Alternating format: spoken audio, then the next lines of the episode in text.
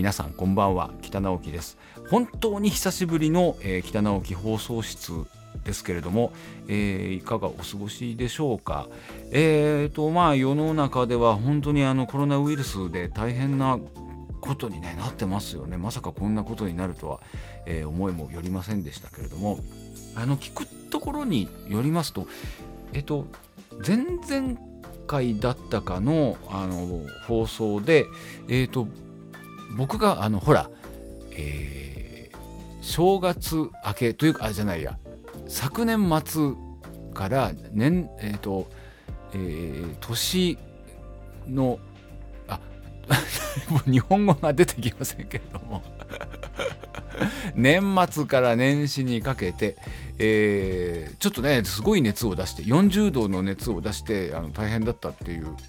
話をしましたけれどもあの聞くところによるとまあデマかもしれませんよあのなのであんまり信じない方がいいんですけれどもあのと実はそのコロナウイルスが、えー日本に入ってきたのはもう去年の11月12月ぐらいだったのではないかでそれで、えー僕はあの病院に行ってでそれでインフルエンザじゃありませんって言われたんですよ。インフルエンザじゃないのになんでこうこんな高熱が出るんですかって、まあ、そういうこと聞いたりしたんですけどもなんかお医者さんは答えてくれなかったんですけれどもとにかくあの、えー実はその11月12月にもうコロナウイルスは日本に入っていてでそれで、えー、と実はもうかかってる人がいたんじゃないかって。あの僕の周りにもですね年末年始ぐらいにものすごい熱を出してでそれで、えー、と病院に行っても全然あのインフルエンザじゃないって言われたんだよっていう人がね何人かいるんですよ。で、えじゃあこれは風邪なのかなと思ったらそうなんかよくわかんないんだけどみたいなそういう話をしてる人たちがあの僕の周りにもいてですねあのえひょっとしたらコロナだったのかなでもコロナだとねもう少しこう重い重症になるような感じもするんですけどね、まあ、どうどうなんでしょうか、まあ、ガセネタかもしれないので、えーとまあ、これであんまり騒いじゃうとねあの本当いけないなと思うんですけれども、えー、とでそれで、えーまあ、あの大阪の方だったかな。大阪のライブハウスだったかでそのコロナに感染した方が出たっていうあのことをあの、えー、とツイッターで知ったのかな。でそれで、えーそうなるとねもうライブハウスが全部、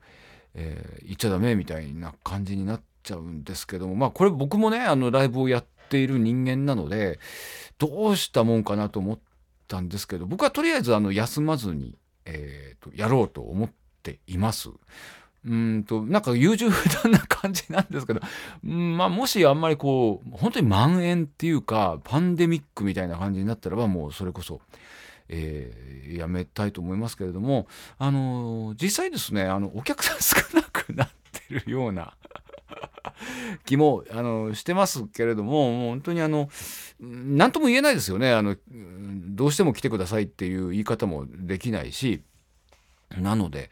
えっ、とまあ、あのそういう映らないように気をつけてお越しくださいというふうにしかあの言えないんですけれどもあまあ気をつけて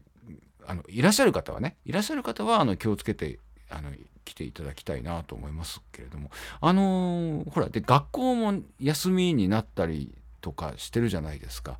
で、えーまあ思うのがその学校休みとかあとそのえっ、と会社大人のね会社に勤めてる人たちとかはでもまだ通勤してるんですよね。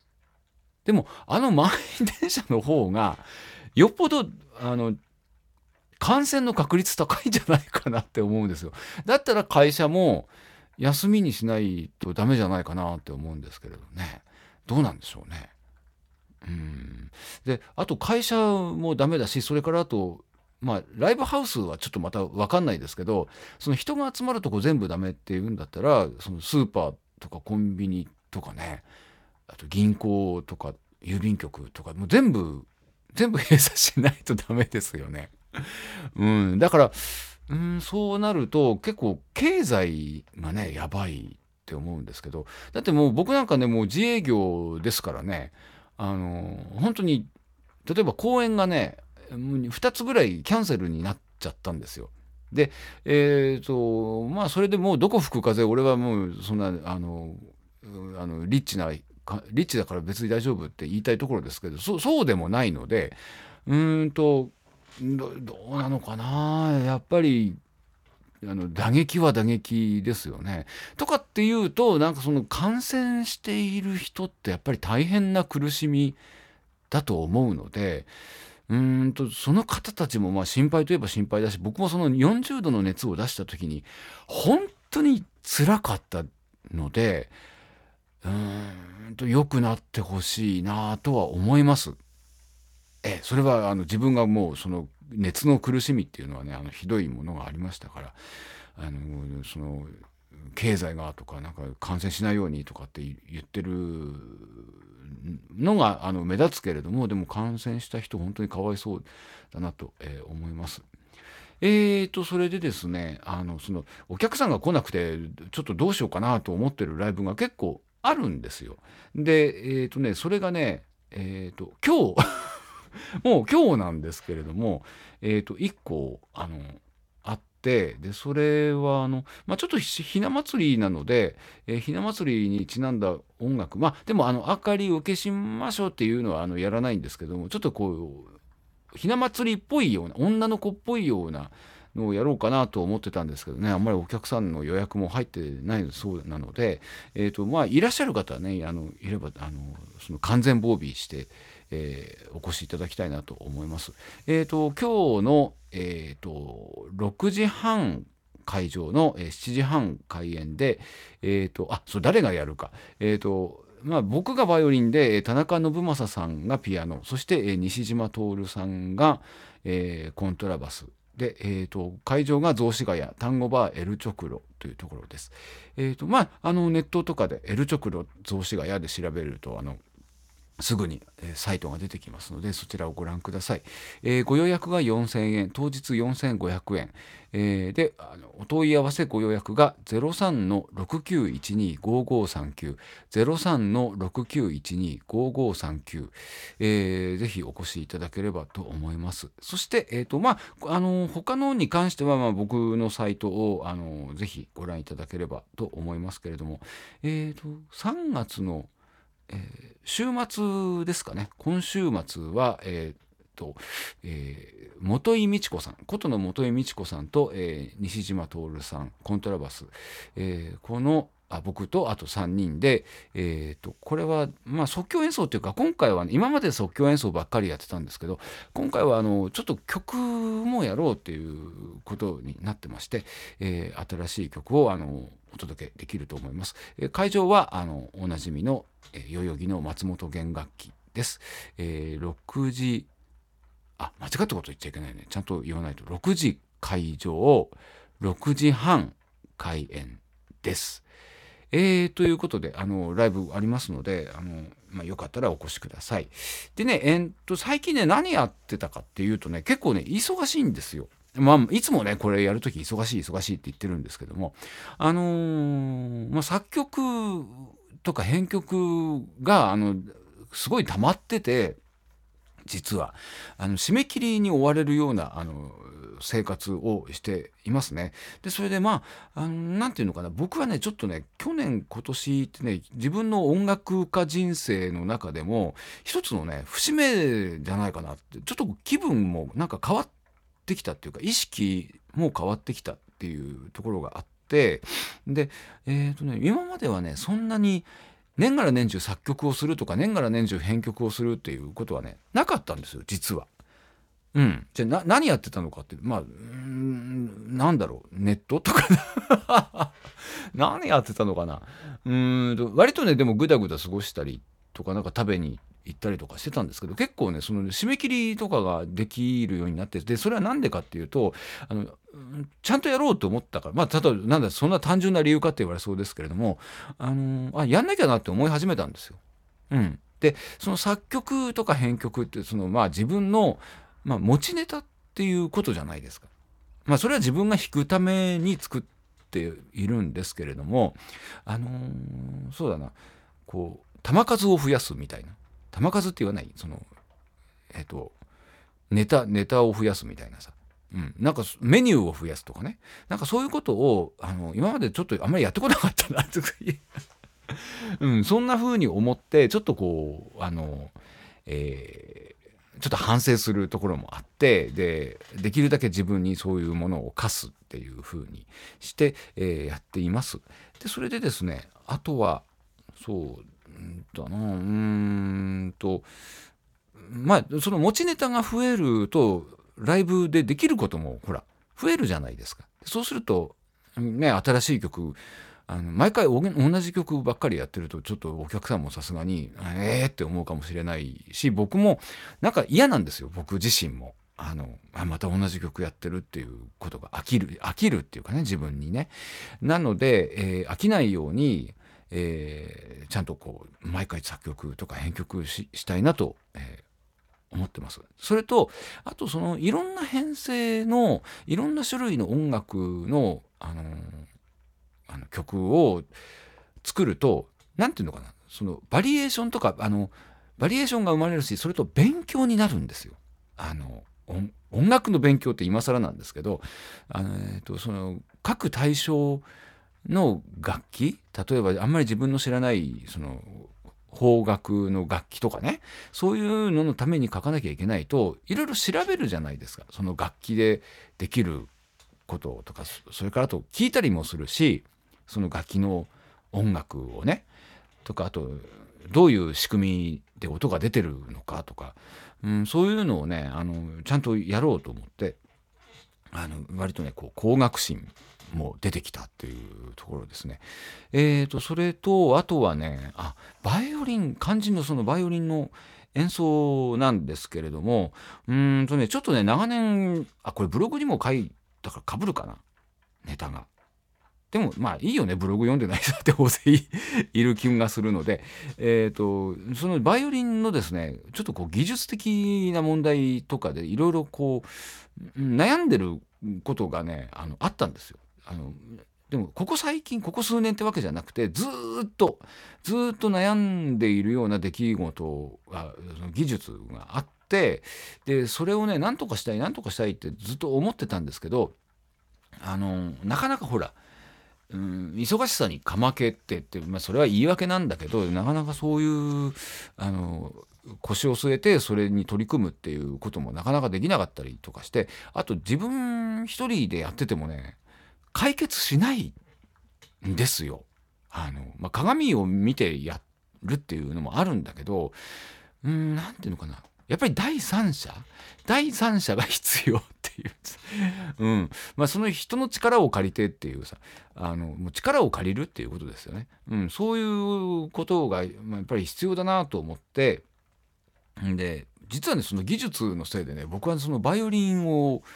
あの弾くのがちょっとこう嫌になってきてさえいたんですよ。それができないのであのあこ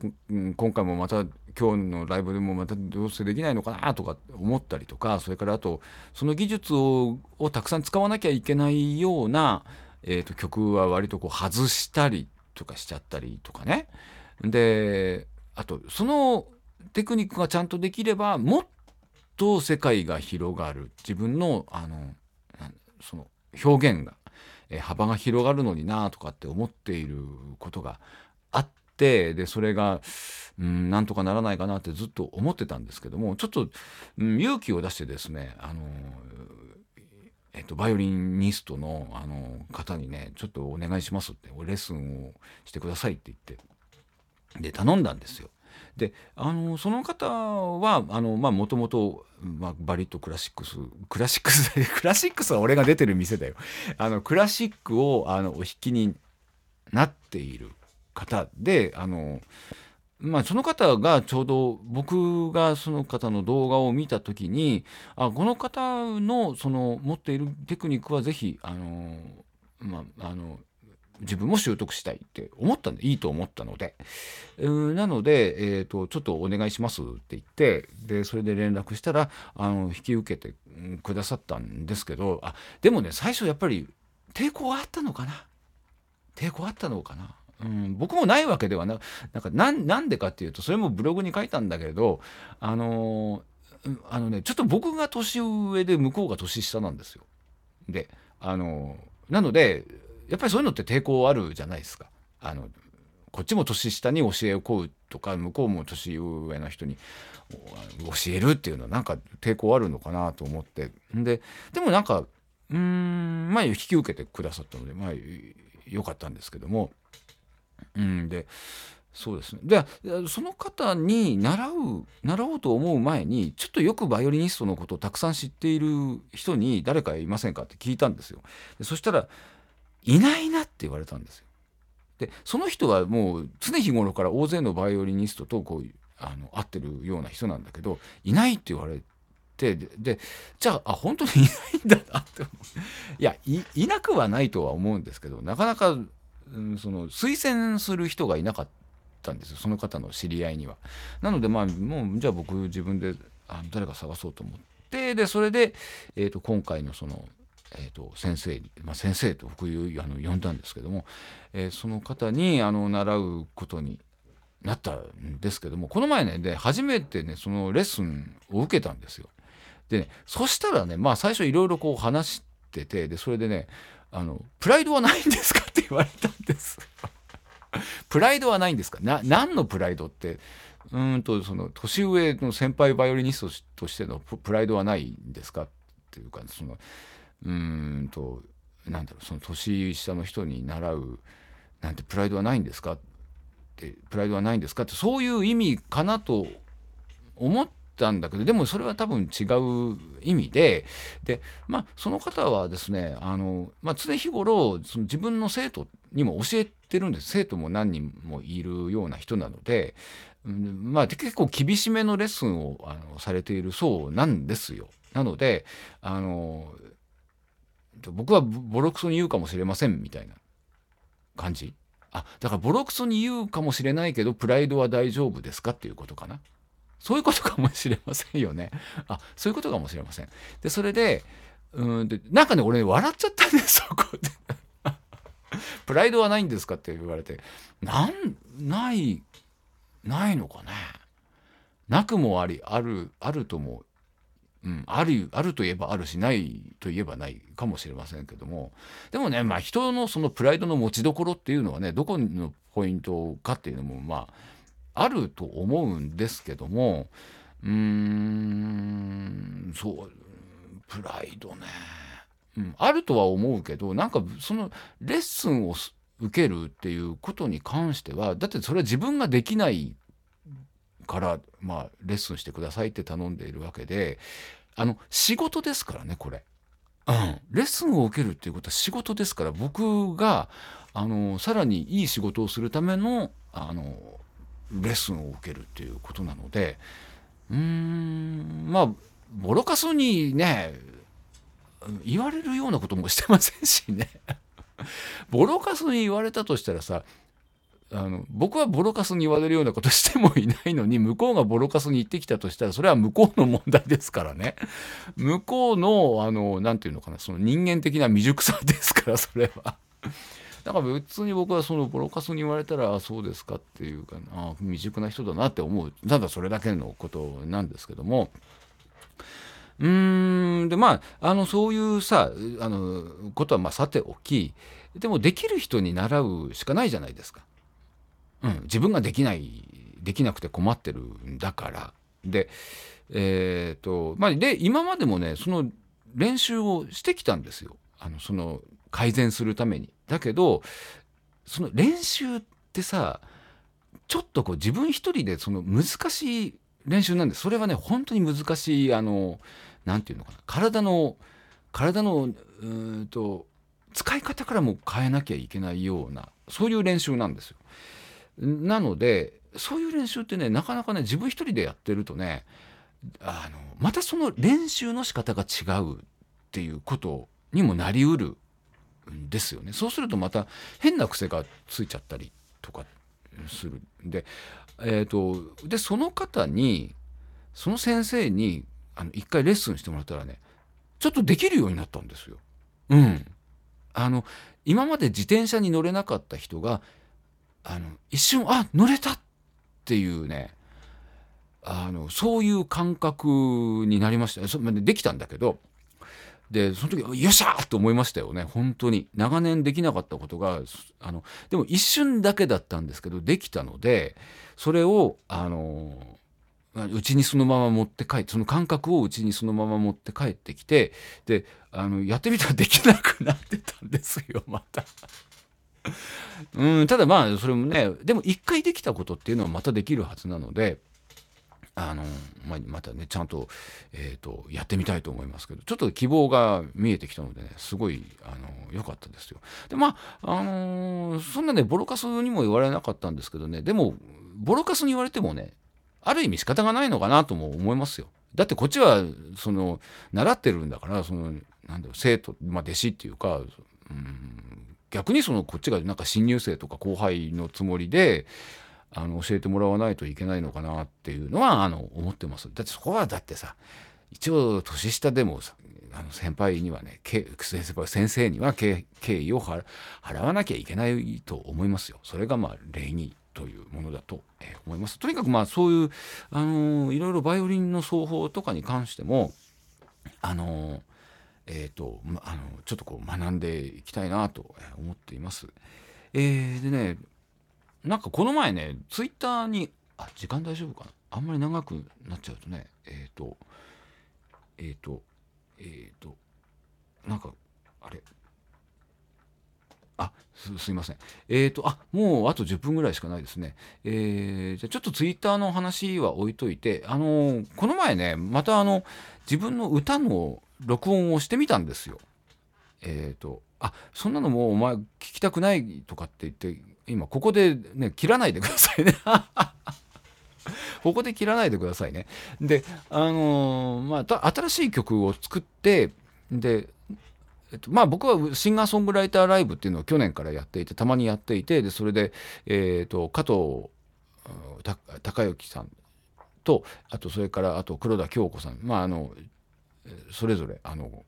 代わり番号に僕のあの拙い歌のあの伴奏をしてくださっているんですけれども、えーと、そのこの前黒田京子さんとのライブがあってでそれでそのために、まあ、1曲作って持ってったんですよ。でそしたら結構ね自分で気に入ったんですよその歌が。なのであこれはじゃあ今日は絶対そのあその持っていく前にねライブの前日にこれはちょっとあのライブの宣伝にもなるし、えーと、その音楽作成ソフトの、まあ、ロジックっていうのがあるんですけどロジックでカラオケを作ってでそれでその上に自分のあの歌を重ねたものを SNS とか YouTube とかでシェアしたらなんか宣伝になるかなと思ってあのでそれ作ってであのネットに公開したんですよ。でそしたらなんか「いいね」があのあの10えっ、となんだ？えっ、とフェイスブックの方なんか 9, 9件とかなんかそのぐらいしかいいねがつかなく。うーんこれ何が原因だったのかな？アップしたアップした時間かな？いやていうかもともとさその歌が原因っていうのはよく分かってるんですよ。歌が歌が原因っていうのは第一の理由です、うん、これは疑いようもなくこれが第一の原因。でえっ、ー、とまあアップした時間っていうのはちょっと多少はあるのかもしれないけどでも後からよく聞いてみたらなんか、うん、結構アレンジっていうかその打ち込みがあのあんまりかっこよくなかったんですよ。っていうのはすごい急ごしらいで急ごしらいで作ったので全然なんかかっこよさのかけらもなくてでうんやっぱりこれが原因だったのかなとも思いましたね。それからあとなんだろうこう歌詞の感じもみんなあんまりこうピンとこない感じだったのかなとも思うんですけどでも僕はさほら自分のいいと思うことをとにかく歌いたいと思ってるし、うん、それを人がなんだろう、うん、ピンとこなくてもあ俺はこの世界だよっていうのを持ってやってるのでうんだからまあまあいいかなと思う。結局何が言いたいのかっていうと まあ結局自己満足ですよっていうことなんですが。えっ、ー、とそう。でそれでねロジックっていうその音楽作成ソフトもね最近うんと使い始めたんですけどこれは奥が深いですね。まあその一個一個ねあの音楽器楽器を例えばピアノとかベースドラムとかギターとかっていうのを一個一個こう打ち込んでいってで最後にまとめて鳴らすみたいなまあ簡単に言うとそういうことなんですけれどもえっ、とまあで最後にミックスっていうそのさ、え、それぞれのえっ、と音量とかの調整をしたりとかあと、え、それぞれの楽器にちょっとエフェクト残響とかねそれからちょっとこう硬くするとかさなんかいろいろあるんですそういうことを施してであとコンプレッサーっていうのでこう音圧を上げるみたいなことをやってで最後に一緒に混ぜて聴いてみるっていう、まあ、そういう作業なんですよ大まかに言うと。ところがですねすごいこれが難しくてあのなんだろうあの料理料理の基本はさしすせそっていうじゃないですか。で、えっと、砂糖塩酢せあせはせは背脂とかでせは醤油ですよねそうはソース？なんちょっと分かんなくなっちゃったんですけどそれぞれのさこう味あの例えばシチューとかなんか煮物とかを作る時にこう入れていくじゃないですかいろんな調味料を。でその加減で味のハーモニーがうまく作られるわけでしょ。でどれがダメでもどれが多くてもダメどれが少なくてもダメその絶妙なバランス感覚でお母さんは美味しい料理を作ってくれるわけじゃないですか。でそれと同じで例えばベースがこう多すぎてもなんかバランスが崩れちゃったりするしでもギターが少なすぎると今度ダダダダみたいなそういうふうなあのことが起こるんですよそのミックスの時に。で本当にこれがあのまあ、プロのね人みたいには僕はもう当分なれないし一生、まあ、そそこまではできないと思うんですけどもやってみたらね奥が深くてねあのなかなか面白いですよね。なのでまあこれからその僕はそのバイオリンで何かをやるってことはあんまり考えてその、まあ、こういう作業のことを DTM って言うんですけど DTM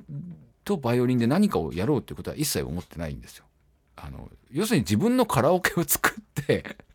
で、歌を入れたいわけですよ、そこに。だからバイオリンはどうでもいいんですよ。うん。なので、そうやってカラオケプラス歌のそういう音源をなんかネットにこれからどんどん上げていこうかなっていうふうに思思ってるんですよ。でも、あのー、うん、まあ、ただね、そんな下手くそな歌をどんどんアップしても、誰も喜ばないかもしれないけど、でも、誰かしら、誰かしらいいと思ってくれる人がいますからね。本当に。あのー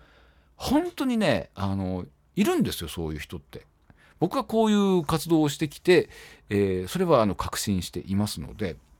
まあそういう人が喜んでくれればいいしで僕もそれであの楽しんでやっていられるので、えー、いいかなと思っています。でじゃあそれではあのちょっと聞いていただきましょうか。まあここであの切らないでくださいね。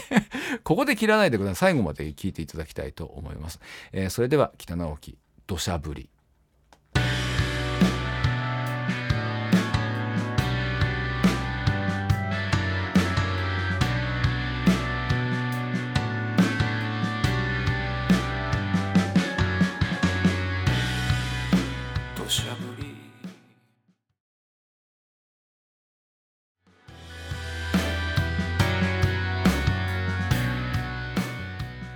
はいということで、えー、お届けいたしました北直樹土砂降りでした。えーとまあ、あの最初にもあお話ししました通り、えー、コロナウイルスが本当に今大変なことになってますので、えーまあ、皆さんお出かけの際際はマスクとそして、えー、帰宅したら、イソジンとあのあミューズ薬用石鹸ミューズですかね 気をつけていただきたいと思います。とはいええー、まあ、ライブの方にもお越しいただけると大変嬉しいです。今日も最後までお聴きくださいましてありがとうございました。北直樹でした。